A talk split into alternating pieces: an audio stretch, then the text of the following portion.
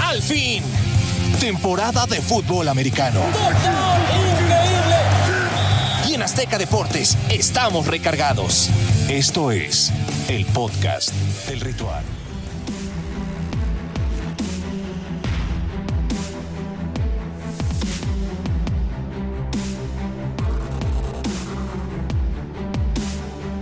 ¿Cómo están? Aquí estamos nuevamente para hablar de NFL con Pablo de Rubens, Lalo Ruiz un poco desmadrado, pero ¿Es que? Chingue su madre, aquí no vamos a censurarnos, estamos altos. Es- O sea, está de regreso la NFL y lo demás no nos interesa, muchachos. Qué placer saludarlos. Estamos muy felices porque pues ya regresó la actividad, aunque sea en pretemporada. Vamos a estar platicando estas cuestiones y vamos a empezar a analizar también las divisiones, sí, ¿no? sí, Lalo, ¿cómo estás? No sé si estoy dormido o si los ¿O escuché escuchaste bien. ¿Escuchaste bien? Sí, claro que sí, Lalo. Eh, Estamos Casi regreso. da un infarto al miocardio, pero ¿cómo están? Un placer saludarlos. Sí, eh, recuerden que hay modificaciones del NFL, tenemos tres semanas de pretemporada, pero hay un titipuchal de cosas. Hoy, eh, martes, se va a confirmar eh, oficialmente la compra de los Broncos de Denver, donde darán 4.600, eh, me parece que son 4.650 millones de Millones de dólares. dólares. Este hombre que pertenece a esta tienda de autoservicio donde vas al súper que empieza con una W y es azul, donde también está el piloto de Fórmula Lewis 1, el heptacampeón del mundo. Sí, Entonces sí. los dueños hoy darán, ya se había dado la noticia, pero hoy es la votación. Con que la mayoría diga que sí, oficialmente se termina una época en Denver y se consagraría la mayor venta en la historia de una franquicia deportiva, Sí. el deporte que quieran, El equipo que ustedes digan, en la historia. El Sí. equipo más caro en la historia. Y les viene bastante bien. Creo que viene en un muy buen momento en donde se están renovando, en donde han contratado a Russell Wilson como la nueva estrategia, en donde, pues bueno, en esta gestión de John Elway, la verdad es que las cosas tampoco es que han salido tan mal, pero no han tenido esta consistencia desde aquel título del Super Bowl 50 en San Francisco. No hemos sabido mucho de los Broncos de Denver. Entonces están buscando regresar a los primeros planos y me parece que con esta inversión y este cambio de propietario, eh, pues es justamente la estrategia que están siguiendo y me parece que les va a venir bastante bien. Walter Penner Group es la forma, eh, la razón social de quien adquiriría a los Broncos de Denver. Maravilloso. Sí, pues le vendría bastante bien. Eh, vamos a explicar la, la dinámica de estas eh, semanas ¿Qué vamos a? Cuéntanos. a la, a la temporada. Eh, Tengo cascos. analizar- ¿Va a haber golpes? Sí. Eso. ¿Frentes a frentes? No, no, no, eso ya está prohibido en la liga. Ah, no, ya no. Vamos a analizar dos divisiones por, por día cada martes. Cada martes estaremos con ustedes en vivo y por supuesto también eh, posteriormente en podcast a través de todas las plataformas. Eh, y hoy toca analizar eh, los, eh, las divisiones sur, Ok. tanto de la conferencia nacional de la- eh, como de la conferencia americana. ¿Nos ¿Por qué la sur? Porque me pareció la más flojita y, y quiero ir de No, menos puede a ser más. interesante, ¿eh? Tampoco Bueno, creas. no, o sea, puede ser bastante interesante. interesantes. ¿Arrancamos con la que queramos? O sea, ar- arrancamos. Arranquemos Vámonos con- con la conferencia americana. Con la conferencia ¿Te americana. parece? Perfecto. Venga. Vamos a arrancar. ¿Qué arrancamos? Con el, con el favorito, ¿no? Me parece que tendrían que ser los Colts de Indianapolis. decir Jacksonville. No.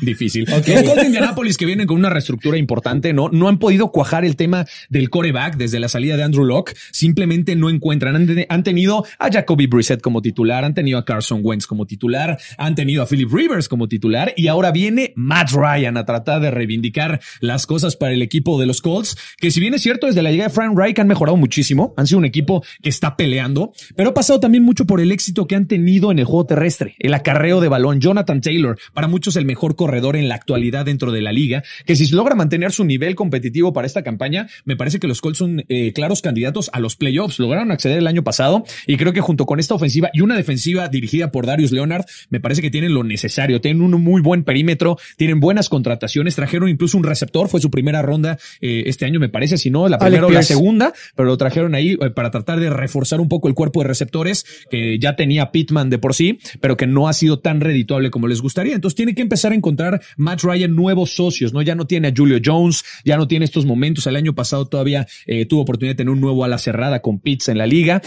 Pues tendrá que acoplarse un nuevo sistema ofensivo que me parece muy interesante ver cómo va a tratar de presentarse en esta nueva etapa de su carrera, ¿no?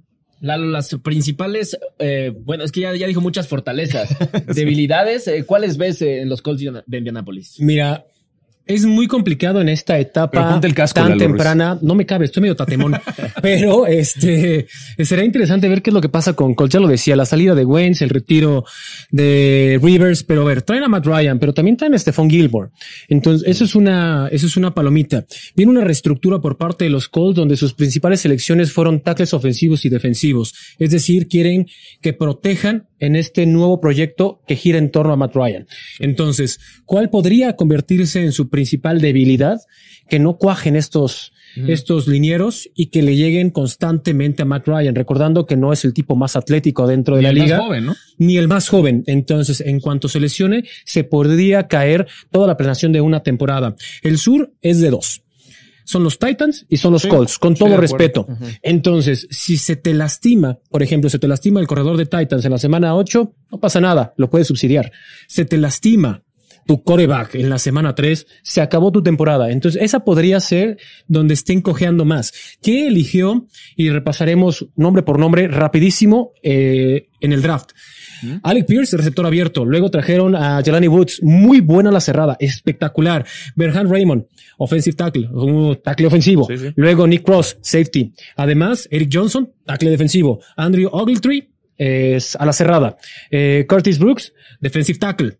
Y para cerrar, Rodney Thomas, defensive back. Estas son las herramientas con las que cuenta, digamos, a bote pronto en el draft que eligieron en Las Vegas. Vénganse para acá. Ahora tienen que cojar. Es un muy buen equipo, pero esta temporada, reitero, si se lastima Matt Ryan, todo se va por la y borda. que decantó sus selecciones de draft eh, para armar justamente En torno este a equipo, o sea, en torno a Matt Ryan. Y lo que es sorprendente también es que sus tres receptores número, o, los más importantes, digamos, del equipo, todos fueron seleccionados en rondas consecutivas, en segunda ronda dentro del draft.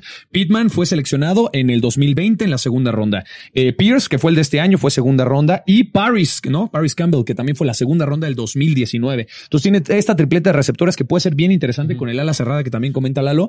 Eh, creo que va a ser un equipo explosivo y que le va a estar peleando constantemente a esos Titans el liderato de la división. Prepárense para pases profundos. Es lo Yo que no les estoy tan seguro de, de que Matt Ryan sea muy superior a, a Carson Wentz. Eh, en el tope que le dimos a Carson Wentz infinitamente Fue- superior. me parece que también. Infinitamente Super. Bowl, eh, como titular, ¿no? Porque recordemos Sí, que sí, Wentz sí. llegó con, con los Eagles de Pero Filadelfia. Tiene experiencia, no es tan propenso a las lesiones, que es el gran problema de Carson Wentz. Yo lo veo como una apuesta bien interesante. Ojo, yo soy pro Carson Wentz y tuvo una temporada espectacular que termina con una lesión en la postre el Super Bowl de Filadelfia. Es un hombre que deja absolutamente todo y en ese ímpetu de hacer más es cuando vienen las lesiones. Alarga de más las jugadas. Matt Ryan no va a hacer eso, reiterando porque él no es atlético, él no tiene esa capacidad para salir y imponerse al tú por tú con un, con un linebacker. Tiene mejor brazo. Es mucho más efectivo. Comete menos errores porque alarga menos las jugadas. Pero también tiene sus curvas de rendimiento. Pero si comparamos Matt Ryan contra Nada Carson ver. Wentz, Nada es que más, ni siquiera me hagas caso a mí. Sí, no. Ve las nóminas. ¿Cuánto cuesta Carson Wentz y cuánto cuesta Matt Matt Ryan? Ahí está tu No, y respuesta. ve los números también, No, y- Gabo. O y- sea, al final del día lo han demostrado. O sea, uno es un jugador de durabilidad en la liga que ha sido líder de yardas por aire, líder de pases de touchdown en las estadísticas y un Carson Wentz que no ha llegado a esas etapas. Entonces, No, de acuerdo. no hay Eh, comparación. Por, por último, y para pasar ya al siguiente equipo, el, el otro asterisco que le pongo a, a los Colts es el de la, el de la defensiva. Eh, estaba muy bien establecida para trabajar con, con un eh, coordinador eh, defensivo que era que Matt. Eh, lle- eh, traen ahora a Gus Bradley. Ross Bradley. Eh, no estoy tan convencido de cómo se puedan acomodar a este esquema cuando ya estaba muy bien esa defensiva. Pues me parece interesante. Creo que Gus Bradley viene a imprimir un poco su estilo, viene con mucho bagaje, tiene un gran currículum, eh, se sabe también y, y es el hombre de experiencia y, y de confianza de Frank Reich. Entonces, yo veo que va a funcionar muy bien. Es una nueva etapa, es una reestructura para, para, para el equipo y creo que también le viene bien buscar nuevos aires, no limpiar un poco la casa y po- poder, eh, digamos, ya concentrarse al 100%. La defensiva, hoy por hoy, y hay que ser sinceros, el año pasado fue la parte más débil del equipo de los Colts. Así tal cual, ¿no? A pesar de tener grandes nombres y, y aparecían destellos, ¿no? De buenas actuaciones. Lo decíamos, tener un, un, un jugador como Darius Leonard eh, en la posición eh, es increíble, de, de verdad. Pero al final del día, me parece que estas nuevas contrataciones en el perímetro, eh, de Forrest Buckner, ¿no? Que está por ahí, Yannick Ngakwe, Shaquille Leonard. Ah. O sea, de verdad, porque ya es Shaquille, ¿no? Sí, sí, hay que- hay que recordar que ya pidió que le digamos. Darius. Ahora es Shaquille. Eh, son Así le dicen en su interesantes. familia. Stephon Paréntesis. Así le decían en su familia. Sí, y claro. por eso, a pesar de que su acta de nacimiento en el registro civil, como le quieran decir, Todos le hemos dicho Darius otro nombre, años, él claro. quiere que le digan así y por sus pepitas, porque así truenan, le vamos a decir así. LeBron, muy bien, como James, muy bien. Eh, bueno, Eh, Shaquille, este digo, rapidísimo, Sí. eh, nada más, me parece que esta defensiva está para ser top 5 de la liga. Lo estoy Vamos viendo en ver, nombres y en ver. Hoy por Yo hoy, no estoy tan sé. seguro. Vamos a ver. Va- vamos a pasar al siguiente equipo, que es el segundo favorito de esta división. Muy, muy parejo con los Colts. Eh, yo no estoy tan seguro tampoco de que los Colts se vayan a hacer con, eh, con esta división. Y son los Titanes de Tennessee. Ufa. eh, que eh, perdieron algunas piezas, que se cayeron al final de la temporada pasada cuando eran eh, uno de, los equipos favoritos. Pero al final tienen al mejor eh, coach, si no, eres- si no es que el- uno de los tres mejores, que es Mike Ravel. Eh, Lalo, ¿qué fortalezas ves en los Titans? O debilidades, lo que quieras. Bravel lo que tiene es que puede hacer con un grupo independientemente el capital humano, puede hacer un equipo competitivo, a pesar de que en ocasiones se vuelve unidimensional su ataque porque tiene un fenómeno eh, como corredor, ¿no? Partiendo de eso, yo sí le veo una distancia abismal en comparación de los Colts. No me crean a mí, ¿quién carambas ha sido el campeón de la división los últimos años? Así de fácil. Y ha sido campeón sin ese corredor del que depende totalmente su esquema ofensivo. Por default es superior. Ya par- partiendo de ahí. Ahora, ¿qué seleccionaron? Traylon Burks, receptor abierto. Tienen a Roger McCready. Este corner de verdad, póngale mucha atención. No es un tipo físico ni dominante, pero es un tipo con una gran lectura. De verdad es extraordinario. Si no lo vieron jugar en colegial, pongan los highlights en YouTube. Se van a divertir, porque aparte es un personaje. Son de esos que hacen show, ¿no? Luego, Nicholas Petty O'Ferry es offensive tackle, es bueno. No creo que sea titular. Trajeron también a Hassan Haskins, otro corredor interesante, a Chibosiemo Conquo. Esto es un fenómeno. Ojo con él. Puede ser extraordinario. Es ala cerrada, es del vuelo de Derrick Henry o Derrick Henry es del vuelo de una ala cerrada, como lo quieran ver ustedes. Todo depende del cristal con el que se mire. A Theo Jackson, otro corner, y a Chance Campbell, un linebacker. Esas fueron sus selecciones en este draft en Las Vegas. Me parece que ellos parten como, Como los favoritos. y son el equipo a vencer. Eh, ¿Qué interesante lo, de- lo del tema de los Titans porque va a cambiar su ofensiva y va a cambiar la manera en la que están jugando. Si bien es cierto que de repente hemos visto unos Titans que arrancan flojos la temporada o que no explotan al 100% a Derrick Henry, más bien buscan un poco más el tema del juego aéreo, me parece que se va a modificar completamente. Uno, a ver, hoy por hoy sabemos que Henry no te va a durar toda la temporada al 100%. O sea, es muy difícil, sobre todo una posición tan complicada como la de corredor, mantenerte sano durante todas las semanas de cara a los playoffs y tratar de cerrar el máximo nivel es muy complejo. Tienen que empezar a dividir. La salida de Julio Jones se les complica. La de AJ Brown me parece que La más Brown es sensible también. Que se va a las Águilas de Filadelfia. Lalo Ruiz está emocionadísimo porque mejoran el cuerpo de receptores. Y para Titans traen a un jugador llamado Robert Woods, que viene de una lesión, de no jugar con el equipo de los Rams durante la temporada, de al final de cuentas sí, ganarse su anillo de Super Bowl y levantar el título junto con el equipo, pero no está en ritmo. Hay que ver cómo regresa. No, y, y- y más allá de que no esté en ritmo, Robert Woods es un gran backup, pero. Eh, era Veremos si de puede con la responsabilidad Ahora de ser acá es receptor número uno. quién? O sea, eh, Aquí yo- tiene que cargar con la responsabilidad de ser receptor número uno, Aquí definitivamente. va a ser el número uno y aquí no es backup de nadie. No, no, aquí tiene que Ya, ser el, estelar. Trajeron a, a habrá Taylor que verlo en Burks. ese papel, ¿sabes? Tra- Trajeron a Taylor Burks, que fue la primera selección justamente para amortizar la baja que han tenido en el cuerpo de Y es receptores. bueno, es Y muy bueno. La pregunta aquí ya nada más lo pondría en la mesa, Lalo, porque la defensiva no me preocupa, aunque no tiene los grandes nombres. Mike Brable sabemos que su mentalidad es defensiva, ganó con los Patriots de Nueva Inglaterra como coordinador defensivo, tuvo grandes momentos y ahora como head coach está teniendo mucho éxito. La gran pregunta es, ¿cuánto tiempo le falta a Ryan Tannehill para estar al máximo nivel, para poder tener esta responsabilidad de ser el coreback número uno de un equipo que está peleando playoffs y posiblemente llegada al Super Bowl. Bien, me acabo de dar cuenta que parezco el tío de ustedes de corbata y todo. Disculpen ustedes, muchachos. Jamás- Estamos jamás- en un lugar bien jamás- bonito en la área digital. te Gracias por prestarnos sus fierros y sus presupuestos. Gracias, güero. Muy bien. Ahora bien, después de este breviario, hay que recordar de dónde caramba sale Matt Braver. Muchos dicen, ah, sí, es de extracción patriota. Sí, sí, quítense eso. ¿Dónde brilló realmente Bravel? No fue con patriotas.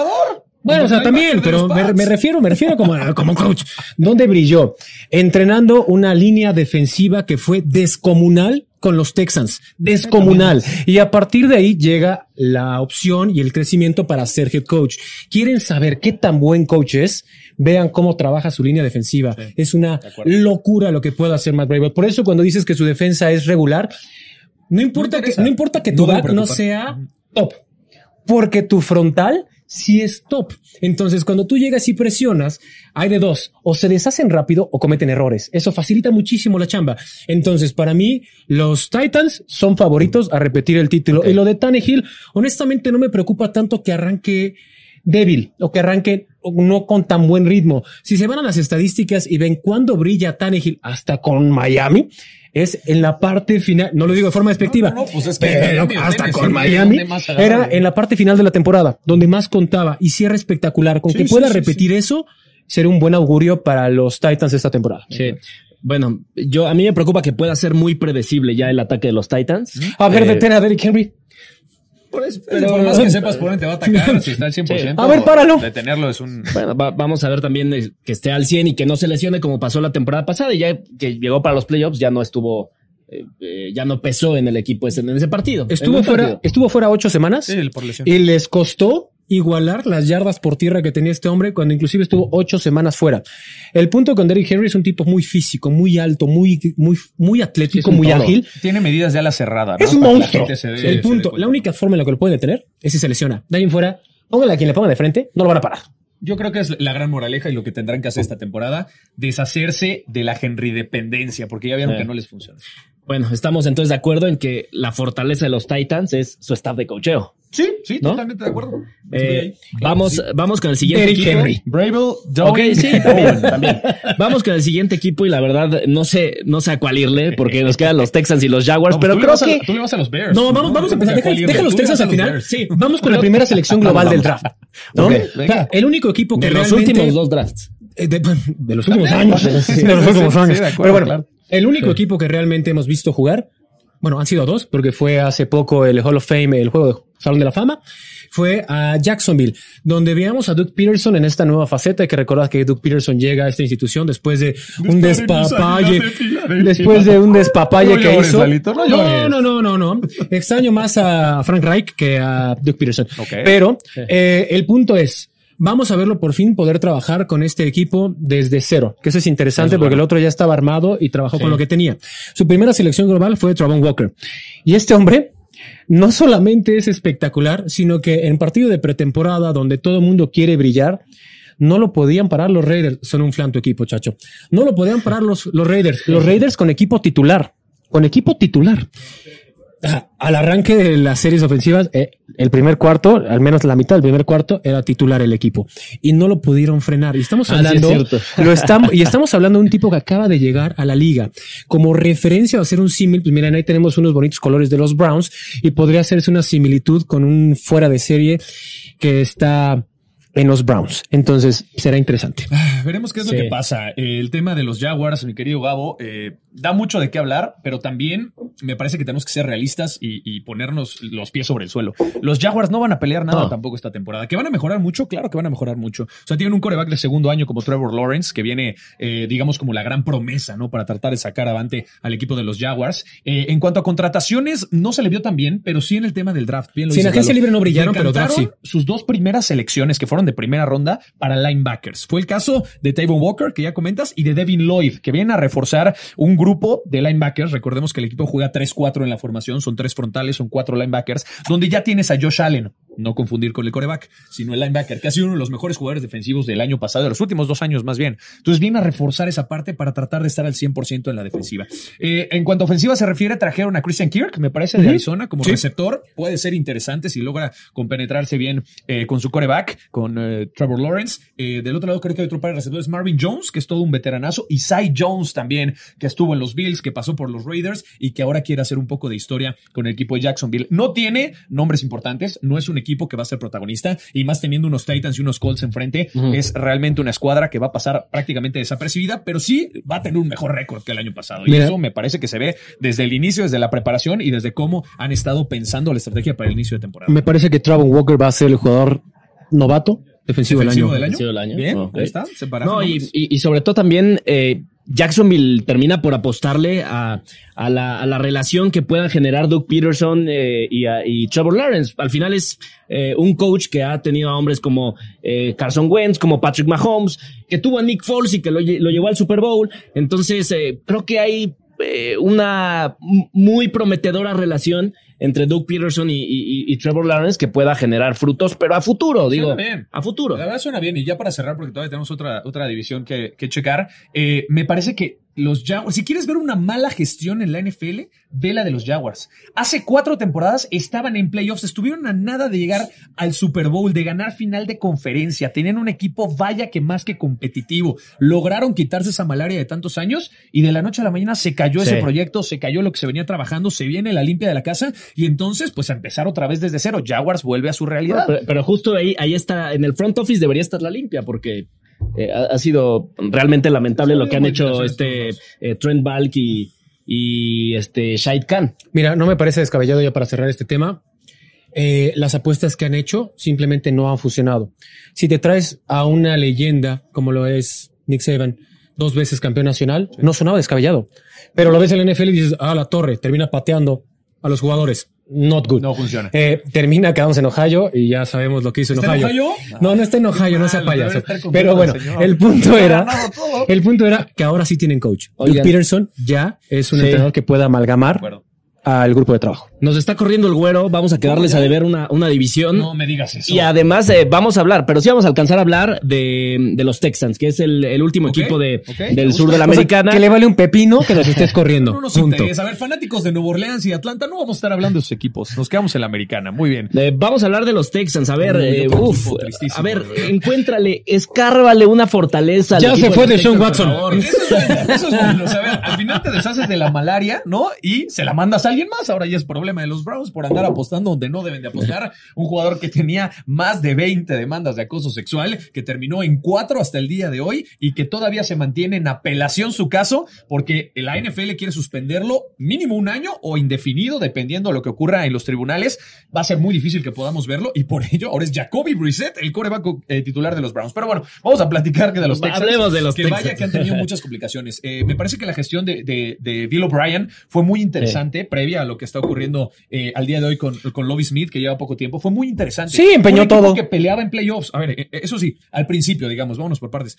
Eh, llegaba a playoffs, peleaba constantemente la división. Era un equipo que tal vez no era protagonista, pero que venía a mostrar muy buenas cosas, contrataciones interesantes, sobre todo con buenas defensivas. Ese era el ADN de los Texans. Después, pues deciden que no es suficiente para ganar Super Bowl, viene la limpia, vienen los cambios. Salen muchos de la institución en cuanto a directiva se refiere, coaches y jugadores, que me parece que ese es un, un- problema, porque bien lo dice Lalo, empeñaron su futuro en cuanto a rondas de, de draft se refiere, por hacerse del servicio de varios jugadores que no resultaron ser redituables, que no generaron un impacto inmediato en el equipo y que terminaron por mandar todo a la basura. Y a Literal- Hopkins lo mandaron a Arizona. y de- exactamente, Sí. imagínate, o sea, todos los cambios que han tenido que hacer, las modificaciones. Ahora, pues el último, el de Deshaun Watson, JJ Watt, lo mismo, que, que ya también se perdió un poco de, de identidad. Pero hoy por hoy el equipo de los Texans no tiene realmente de dónde eh, buscar algo positivo durante la No, temporada. eh, Va a tener sus detalles. creo- creo que tiene buenos novatos. Creo Tienes que a David tiene. Mills como tu coreback. ¿Qué tanto vas a conseguir? Seamos sinceros. Bueno, no lo lo hemos estoy visto minimizando. tampoco. Sí lo hemos visto jugar. Lo hemos visto jugar y no tiene lo necesario para ser un coreback franquicia. Pero bueno, hoy por hoy es lo que tienes en la mano. Tratas de hacer una limpia y una modificación a la estrategia del equipo. Me parece que está justo en esta reestructura. Van a tardar unos dos o tres años más para que podamos ver la mejor versión de estos Texans. Si se ve reflejado la apuesta que están haciendo al día de hoy, ¿no? Oye, lo de John Mechie también, pues una lástima, ¿no? Porque uno de los receptores más prometedores de esta temporada eh, tiene ahí un tema de salud. Sí. Eh, entonces, eh, ¿qué, qué- por, dónde, ¿por dónde le vemos algo bueno a estos Texans? Eh, pero me distraje porque no conocí a mis compañeros de digital. Oye, bueno, voy a venir más seguido. Pero bueno, este, ¿qué, qué, qué me preguntaste? ¿Qué me preguntaste? Eh, ¿Qué fortaleza tiene? a ver, eh, ah, una la afición. a ver. Es una afición bien bonita porque a pesar de que no van a tener resultados favorables, siguen apostando por este equipo. Y es lo más, más loable que tienen. Es, es una, es una, es una franquicia no, en, no- en no vemos reconstrucción. nada en Davis Mills, no vemos nada en, en los novatos que tienen a futuro. A ver, pausa. Hay que ser bien claros. Pues en Cualquier jugador que esté como titular dentro de la NFL es bueno. Es Sí, bueno. sí. No, no, aquí no son malos. Todos son buenos. No veo a ninguno por encima de la media para el nivel de NFL. Ese es el gran problema. Entonces, ¿cuál va a ser un, digamos que beberé como abogado? Comentario reservado. Comentario reservado. Porque es un volado. Es un volado y no de esas puede destaparse quien tú quieras. Pero es bien complicado que pase. Sí. Va a ser complejo. Va a ser muy complicado para los Texans. ¿Qué? ¿El, el peor récord de, de, la- de los 32 equipos? No. No, se va a estar peleando. Bueno, los Browns porque todavía tienen eh, buen, Nah. buen- a ver, tienen buenos jugadores en distintas posiciones, no solamente la posición de coreback, entonces les va a ir mejor. Eh, puede ser, Texas le va a ir peor que los Jaguars o debería de irle peor que los Jaguars. No sé, los Giants podrían ser también uno de los representantes O- para o- lo o los Jets. de la NFL. O los Jets. lo mismo, que no sí. encuentran reestructura ni timón desde hace muchos años. Creo que sí va a estar en esa terna o esos cuatro Y, equipos. de y- los y el este de la Nacional les va a echar una mano porque es la más irregular de toda la NFL. Entonces, También, ahí también va a haber eh, quien tire ahí una cuerda. Como A ver, güero, ¿nos podemos echar la nacional rápido? Vamos. Ah, sí. Está pidiendo permiso, ya lo tenemos, señor. Vamos a, A, a ver, este- de la Nacional. aquí sí aplica lo de Dalí y lo subjetivo del tiempo. Claro, me dijeron, sí, tienes 30 Lalo Ruiz, segundos. aquí- Y aquí mis compañeros se aplican, me importa un rábano. El tú. tiempo vuela cuando te diviertes, Lalo Ruiz. Es normal. Ok. Es una máxima de la vida. Ok, bueno, a ver, dense pues. Vamos con el El sur de tiempo la nacional. Eh, ¿Con quién le arrancamos? pues arranquemos con los Falcons, el más, el más débil. Ya, ya comenzamos con el más fuerte de la, de la otra conferencia, ahora vamos con el, el más débil. Eh, no creo que haya mucho que decir acerca de, de los Atlanta Falcons. Yo creo que sí hay mucho que decir. ok. Específicamente con Drake London. ¿Quién es Drake London? Es un receptor. Sí. Fue la primera selección bestia. que tuvo eh, el equipo de Atlanta. Cierto que se fue Matt Ryan. Este hombre estaba en duda porque tuvo una lesión en el tobillo que muchos de los scouts ponían en duda si pudiera dar ese paso al profesionalismo. Confiaron en él, en el liderazgo y ojo con lo que pueda hacer Drake London. De verdad es este cambio generacional. Si se mantiene sano, yo lo, sin hacer una comparativa per se, pero para que tengan una referencia, puede llegar a los niveles de Julio Jones en sus mejores épocas, siempre y cuando le den ese proceso de adaptación. Él va a terminar siendo receptor número uno. Y Drake London, para mí, ha sido uno de los grandes robos que tuvo Atlanta y fue una selección alta. Sí. Sí, eh, estoy de acuerdo contigo. Me parece que para analizar las fortalezas de Atlanta tenemos que irnos a las individualidades. Tienen muy buenos jugadores. Pausa. Está. Tu principal bronca es que se te fue Matt Ryan. Sí. Entonces, a ver. Bueno, y que tienes a Marcus Mariota ahora para dirigir las acciones en la ofensiva. La Y tu, pregunta aquí es, y tu segunda ¿realmente es selección fue? Desmond, este Desmond Reader, otro coreback. Sí, sí, fue un coreback Sí. para, por, por si no te Para funciona futuro. Mariota. Para O sea, futuro. Para Creo futuro. que es muy inteligente también porque Mariota es de estos jugadores como Johnny Manziel, como James Winston, que llegaron como los grandes en la posición de coreback para la NFL y terminaron desinflándose completamente, ¿no? Eh, Mariota no supo dirigir al, al tema de los Titans. La verdad, le, le costó mucho trabajo, hay que decirlo. Ya se que meter a James nuestro programa. Pásate, pásate. Eh, luego pasó por los Raiders como coreback suplente y ahora viene a tomar una titularidad nuevamente. Me parece que los, los Falcons agarran lo mejor disponible. No es realmente su apuesta a futuro. Puede ser que el coreback claro que, que hayan es- seleccionado ah, bueno, no, Marcus Mariota, no. Marcus Sí. Mariota, no es su apuesta a futuro. Es más bien un aliciente, un, un coreback eh, interino para tratar de, fun- de- de que funcione un poquito la Estás ofensiva. Muy groseando brutal a Mariota, pero Eh. Sí lo estoy haciendo, sí lo estoy haciendo. Pero O sea, al final día, como bien lo dices, Lalo, no hay jugadores malos en la NFL porque para llegar a la NFL es complicadísimo y tienes que tener cierto nivel competitivo. Pero no todos los corebacks son corebacks franquicias, hay que ser objetivos y no es que lo estén ninguneando. El señor no ha podido con las responsabilidades que le han dado, así de fácil y así de sencillo. ¿Por qué ahora eh, tendrá oportunidad después de tantos años en la liga? ¿Por qué ahora va a cambiar su forma de juego? Ojalá le vaya muy bien. Yo creo en las segundas oportunidades en la vida. Pero es un coreback que no logra acoplarse. Uno, porque es muy físico, le gusta correr demasiado, Ya es aprendió. bajo de estatura, Ya aprendió. lo han lesionado, lo han lastimado, y en el juego aéreo tampoco es el más prominente. Entonces, claro que tiene sus asegúnes. O sea, ¿quién es tu cuerpo de, de receptores? Tienes a London, que está por probarse, a Brian Edwards, que viene Sí. de Las Vegas, ¿no? Que es otro de tus receptores. Olamide, de- ni siquiera se pu- se puedo pronunciar esto, mira. Olamide Olamide Zaccheaus, que va a ser el tercer eh, receptor del equipo. Sí. De ahí afuera tienes a Kyle Pitts, que obviamente Creo que no es suficiente receptor, con ¿no? Drake London, que es su mejor receptor. No, no. Eh, es O novato y, y también me parece que en el juego aéreo deja mucho que desear este equipo, aunque tienen buenos jugadores puntuales. la, Kyle Pitts, que, que lo, que eligieron digo, en la- en es el, el único el año pasado. Pero es otro de los Eh, equipos- Lo de Drake London y lo de AJ Terrell también me parece Sí, bastante bueno. digo, es otro de los equipos que llegaron a Super Bowl, que tenían un buen proceso y que terminaron por caer completamente. ¿Por qué nunca pelan a la línea? No, Ni ofensiva ni la defensiva. buena, a ver, A ver, Abdullah- buena, Abdullah Anderson- no va a pelear. O sea, si Abdullah Anderson nombre, es un fenómeno. ¿Hace cuánto llegaron al Super Bowl los, los Falcons?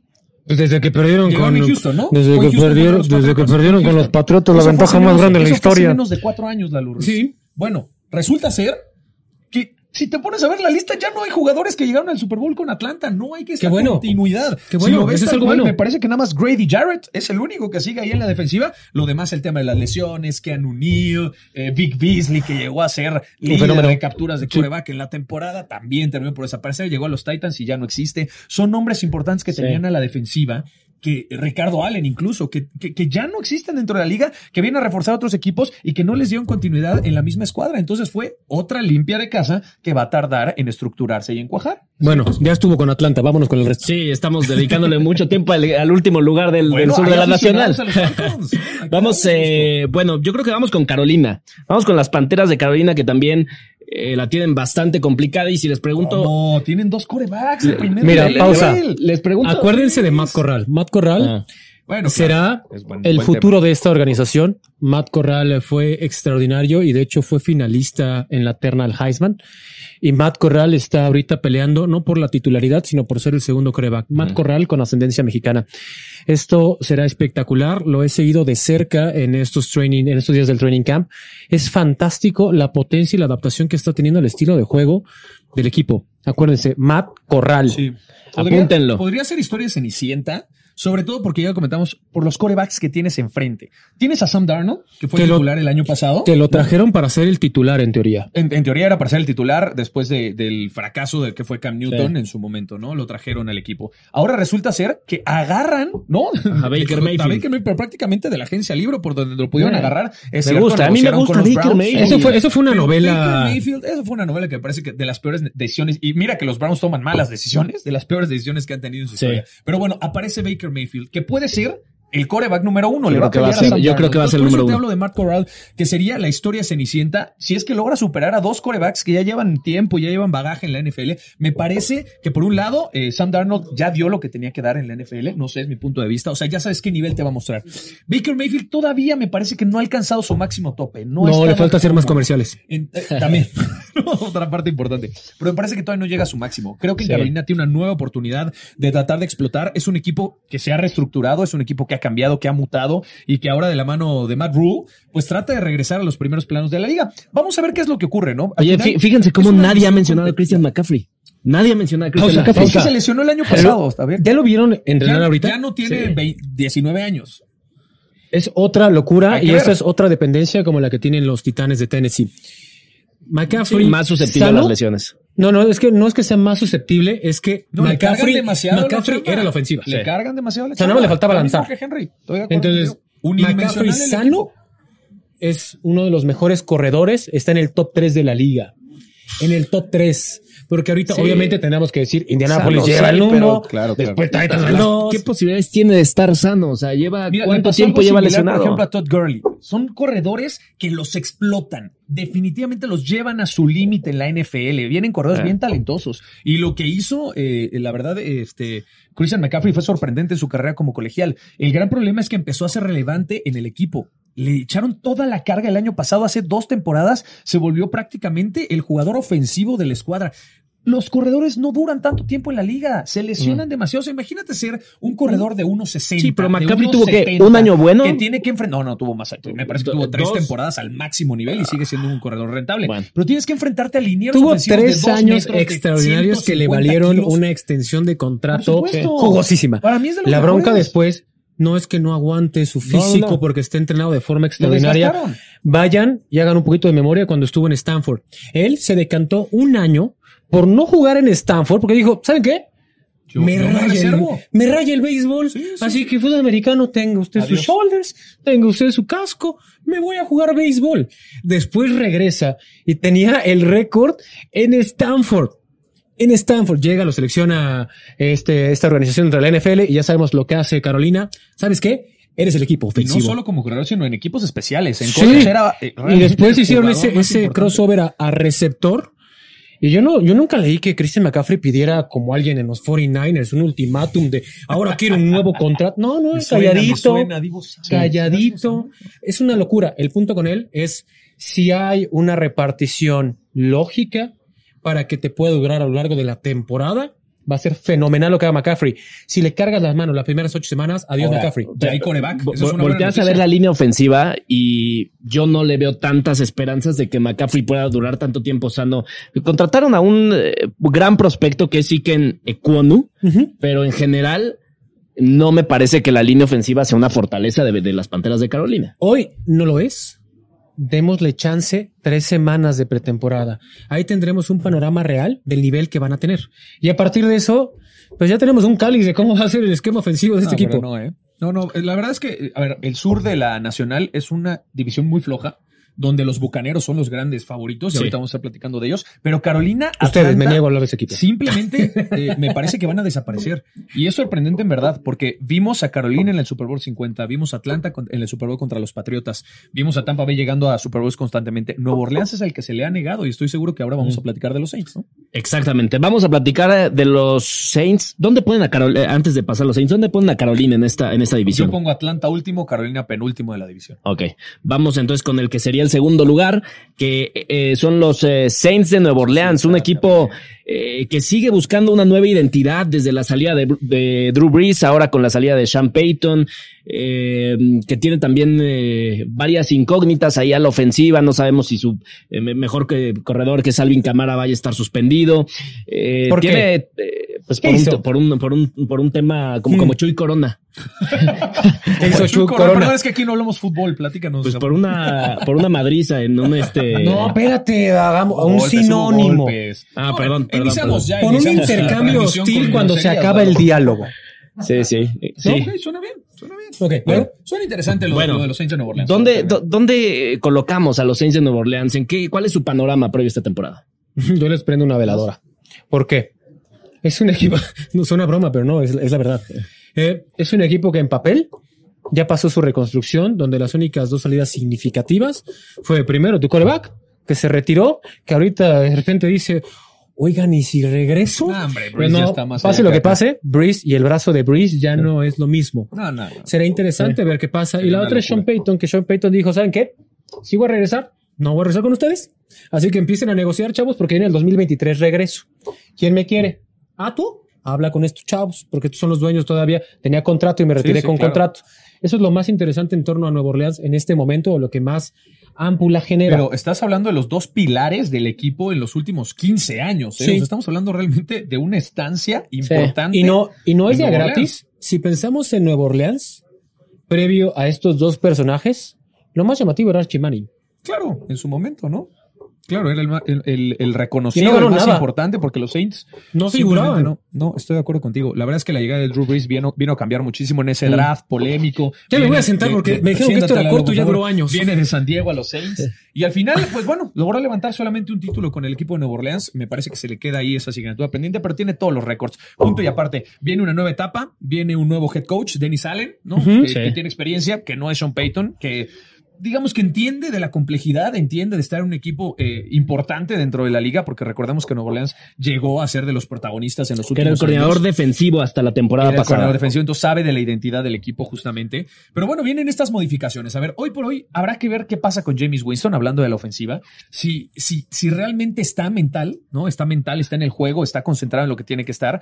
Porque, a ver, James Winston tiene un tema bien particular y bien interesante. Con que las de menos Su intercepciones que pases de con anotación. Ya. Bucaneros de Tampa Bay, su última temporada con los Bucaneros de Tampa Bay, fue líder de intercepciones en la liga, pero también fue líder de pases de touchdown. Tiene un brazo potente, le gusta ir profundo, tiene talento, tiene calidad, necesita estar bien coachado. Veremos si en esta nueva etapa lo puede hacer, porque lo vimos el año pasado, una lesión obviamente mermó su actividad, pero no lo hizo tan mal. O sea, como que está entendiendo cómo es el esquema ofensivo de esta nueva eh, Que, escuadra. Ahora trae. que, que no va a cambiar demasiado. Con Pete Carmichael me parece que le aprendió demasiado ya La Sean defensiva va a Payton. funcionar igual, Sí. pero la ofensiva sí es distinta. ¿Por qué? A ver, uno, tienen que recuperar a Michael Thomas, que, que creo que es un poco fenómeno. mencionado, pero Michael Thomas llegó a ser el mejor receptor de toda la NFL.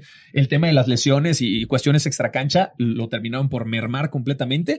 Y esto sumado a que pues ya no estaban en máximo nivel, era eh, de- descabellado arriesgarlo de más. Te- deciden por terminar su temporada y ahora viene con nuevos bríos a hacer dupla con Jarvis Landry. Me gusta mucho esta contratación. O sea, a pesar de las críticas y de lo que han dicho, Jarvis Landry tuvo una muy buena gestión con Miami. e- e incluso se volvió el gran protagonista de su ofensiva. Después llegó a los Browns y fue el constante. Es un jugador disciplinado que no te causa conflictos extracancha como su gran amigo Odell Beckham, por ejemplo. Es un jugador que te viene a hacer equipo, que viene a ser vestidor. Es de los jugadores que mayor cantidad de yardas tienen después del primer contacto. Hablan de la pericia, hablan de, de la necesidad de ir hacia adelante, exacto, del hambre, de la ética de trabajo. Me parece que le viene muy bien esta contratación al equipo de los Saints, junto con Alvin Kamara, obviamente. Mark Ingram- regresa al equipo. O sea, cuando pierdes identidad, buscas jugadores que conozcan esta misma identidad. Entonces traes varios veteranos también para reforzar. Creo que a Nueva Orleans eh, le va a ir mucho mejor que el año pasado, de eso estoy seguro. No para el liderato de división, pero sí va a estar peleando con los bucaneros cosas interesantes. Mira, dos cosas rápido. muy, muy rápido. Acuérdense, Chris ¿Cuánto Olave. llevamos? Chris Olave, llevamos, llevamos poco tiempo. Ya que no me dejaron dormir, pues ya mejor mantengo vivo de aquí al siguiente chime, ¿no? Pues ya, que tanto es tantito. A ver, Chris Olave. Oh, Este hombre bien, fue la primera selección que tuvo los New Orleans Saints. Chris Olave fue un fenómeno en colegial. Chris Olave será sin duda el receptor número uno que tengan. Y aparte de eso, ya mencionó Pablo las otras herramientas que tienen. Chris Olave y Brandon Cooks, agárrense. Y la otra es Trevor Penning, tackle ofensivo. Uf, este es una locura, locura. Reitero, muy pocas veces nos fijamos en las posiciones no sexys de la NFL. Correcto. Y ser tackle ofensivo, honestamente, no es de unas No posiciones sexy. más sexys, pero es indispensable. Fue la primera selección de los Saints. Ronda 19, la primera. Sí, van a Ojo, caminar. Estos seis van a ojo con este hombre. De verdad es muy, muy bueno. Suena bien, suena bien. Muy bien. Bien, pues eh, vamos por último a hablar de los eh, Tampa Bay Buccaneers, un equipo No quiero. eh, que también Claro que sí, Lalo. No que quiero. Me voy a bajar el sueldo y voy a traer a todos mis amigos. Es más, es más, no son mis amigos, no importa. No pasa nada. Siempre les calla la boca a todos. Vamos, vamos a hablar de Tampa Bay que cambió de head coach, es eh, Todd Bowles, que era, eh, también va a cambiar un poco. Ya también. Sí, sí, sí. No, Él y como toda la nación toda la patriota vida, de Pero me da gusto ver triunfar al más grande de todos los tiempos. No sean envidiosos, señores. No pasa nada. Reconozcan. Todd Bowles, nuevo head coach, eh, eh, era coordinador defensivo del equipo. Sí, se fue fue Bruce Arians, de eh, un, Detroit. un, eh, un hombre que era totalmente ofensivo, que tenía mucho liderazgo y al final, ¿qué tanto puede afectar este cambio tan drástico que aparte eh, no se esperaba? Se dio también como de la noche a la mañana en, la, en, en- en plena temporada baja. Mira, Todd Bowles sabe eh, perfectamente bien cómo funciona la NFL, tiene mucha experiencia. Antes estuvo en los Jets, estuvo en Detroit, ahora con los Bucaneros. ha ¿Y cómo le fue? Esta compl- no, complicidad. ¿Cómo le fue como entrenador head coach, jefe? eh, ojo, ojo, Sí. como head coach no son buenos sus números, más bien como coordinador realmente es donde ha encontrado su mejor versión. Pero es un equipo que funciona prácticamente solo y que también tiene otra cabeza ofensiva que marca las decisiones que se llama Tom Brady. Entonces no está solo tampoco Todd Bowles en este rubro. Vamos a ver qué tanto se pueden desplegar. Me parece un equipo que va a mostrar buenas cosas. O sea, es favorito, ¿no? En la conferencia nacional. Eso ¿Cómo crees? lo O sea, literal agarraron, imagínense un simulacro en la secundaria donde dices, este compa juega, este compa juega, este compa juega, Este este, mi compa cuate, juega. este me cae bien, yo lo Todos traigo. ustedes vénganse a mi equipo. Oigan, nos han llevado, pues sí, son contendientes. Pues si no, serían una pifia. No, no, Pues sí, no, no, a ver, sí. ¿Qué le saltaba? ¿Julio Jones? Está dentro de los tres favoritos de ser el campeón de la, No. de la división Me nacional. parece que, me parece que la adición de Julio Jones es, división, sí. es Y de la conferencia mugrosear a nacional. Mike Sí, Evans supuesto. y Sí. los números que ha tenido Mike Evans con Tampa Bay que han sido fenomenales. Mike Evans, un, Chris Goodwin, un receptor muy infravalorado. Eh. Mike- no, no, se habla muy poco de Mike Evans y son, sus números son impresionantes. No, no, no. La verdad es que Oigan, ¿vieron que ahorita pasó el, el- el patrón de digital? sí, sí, un saludo a, mi- a Muy Emilio. bien, no sé dónde Emilio, pero si quiere que pase. Sí, eh, no, se no, no, Lalo no pierde, no, no pierde oportunidad. Pero bueno, eso sumado Creo a que la es línea, patriota, a la entonces- defensiva del equipo. No, qué gran El equipo. señor sabe. Bueno, tienes a Vita Bea, William Golston, ¿no? Que son jugadores ya probados que llegaron al Super Bowl. A Kim Hicks también, que viene de Chicago. Eh, Devin Sí. White, eh, Lavonte David, que es una de las mejores duplas de receptores. Tienes a Shaquille Barrett, que también Sí. ya fue líder de capturas de coreback hace dos temporadas. Mike Edwards, de la misma manera en el perímetro, que está haciendo bien las cosas. O sea, An- a- eh, Antoine Winfield, ¿no? Que también es uno de los capitanes eh, en ese sector. Me parece que el equipo tiene en todas las Sí, líneas tiene, con qué. nombres. Me, Tiene pare- me parece que qué dando un paso hacia atrás en la posición de tight end con la salida de Gronkowski, se traen a, a Kyle Rudolph. Sí, Híjole. va a ser No va a. Cameron Braid debe ser el titular hasta donde Cameron, ok, sabemos. ¿no? digo. La bronca con Cameron Braid es que se lesiona continuamente. Rudolph tampoco lo ninguneé. Este hombre con los vikingos fue extraordinario. Dos, tres temporadas. Ahora háblame de los No, por eso dije un paso atrás, porque no es Rob Gronkowski.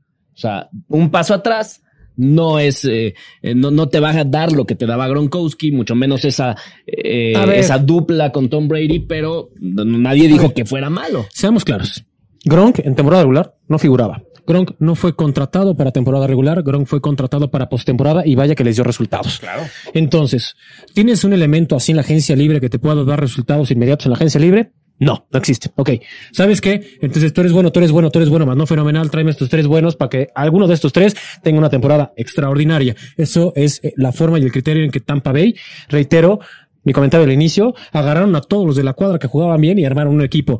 Pues por supuesto que tienen que ser favoritos. Sí, sea, sí. No, y, la, a ver, y, y la contratación de Julio Jones me parece que fue la cereza en el pastel que necesitaban. Una, un elemento más en zona roja para seguir anotando. Y sabemos que Brady saca agua de las piedras prácti- prácticamente. La contratación de Russell Cage, ¿no? Que también llegó de Atlanta. Entonces, un Sí. equipo que en todas Buena líneas es contratación, favorito por para llevarse el Super Bowl. Sí, yo eh, el pero que le pongo a, a Tampa, yo creo que está también en el, en el coach, en el entrenador. Eh, sobre todo en el tema de liderazgo. Bruce Arians es un gran líder y es ahí en donde tengo mis dudas. Me parece que más bien Tom Brady va a ser el coach dentro del campo. siempre lo ha sido. Sí, creo que ahí no hay duda y, y habrá asesoría también, ¿no? Por, por, por parte de los, de los elementos que salieron de Tampa Bay porque siguen ligados de una u otra manera a la institución. Entonces, pues Brady quiere retirarse, ¿no? Su última temporada como campeón y va a ser difícil a ver quién se le pone enfrente al GOAT para evitarlo. Recurriendo al folclore de la cultura mexicana, es como. groserías, Lalo, ya terminamos, güey. ¿Por qué, ¿Por qué grosería? O sea, nuestro folclore es lépero. No, no, pues creí que te ibas a violentar. No, es como a Pedro de Lobo. Tantas veces me dijo, me voy a retirar, yo no le creo un pepino. O sea, ya me retiro, sí está bien. Oigan, ya voy a Oye, pero si está regresar. jugando bien, que se quede. No estoy diciendo que juegue mal, lo único que le digo es ya no le creo. Así, su última temporada nada. Yo sí le Esto creo, yo es- creo que esta va a ser la última. Y no, lo- y no, Sí. no lo pongo en tela de juicio porque es bien complicado que a lo que te has dedicado toda tu vida y te ha dado grandes resultados y has sido uno de los mejores, o si no es que el mejor de todos los tiempos, es bien complicado que decidas cuando te sientes bien dar un paso a un costado y retirarte. Entonces, la única cosa que puede modificar todo el plan de trabajo es una lesión. No estoy diciendo que se va a lesionar Tom Brady. Espero que no, para que sea competitivo y sea atractivo esta temporada. Donde se les lesione, se fue al rábano toda su temporada o toda su Sí, planeación. sí. Entonces, ¿quién es el coreback? ¿Quién es el segundo coreback de, de los bucaneros? Blaine Gabbert. Lalo. Uf. ¿Se acuerdan de Blaine Gabbert y cómo fue electo? Ahora, se lesiona Brady, se acaban los bucaneros. Y también ya se acabó el tiempo, ya vámonos. Bueno, Bien, ¿eh? pues, eh, este espacio, señor. Aquí estaremos, señores, la próxima semana. No lo prometo porque me va a dar un infarto al miocardio si siguen poniendo estos ya, ya horarios. Vamos a intentar eh, que, que, que sea este live a las 6 de la mañana para que Lalo pueda estar presente. O, les grabo, ¿qué les parece? Oigan, estamos muy emocionados. Bueno, partidos Sí. de pretemporada, todavía hay una semana más. ¿no? Sí, todavía, todavía. Vamos a estar aquí hablando eh, dos divisiones eh, cada, cada semana hasta que arranque la temporada regular. Eh, Pablito, ¿Ya estamos? Ya ¿Ya, se acabó? ¿Se acabó lo que se vendía? Bueno. venga, pues Bienvenidos, ¿no? Y Bienvenidos a Ritual NFL. El tema del podcast. Coméntenos, estén ahí al pendiente. Semana a semana vamos a estar tocando los temas que ustedes nos piden, porque para eso estamos, muchachos, sin ustedes no somos nada. Entonces, pues bueno, qué gusto que regrese la NFL y regrese el ritual, porque vaya que ya nos hacía falta. Oye, me acabo de dar cuenta que hay tres cámaras y me valió un pepino, perdón, productor. Yo siempre vi a la misma. Así que hay que hacerla más barata. Pon una, hermano, y ya. No, no, está bien. Y ya, mira, ¿para qué pones tres? presupuesto, Ya nos trajeron presupuesto. Muy mal. No, ninguno. Está bien. Adiós. Está bien, bye. Chido, bye. Azteca Deportes.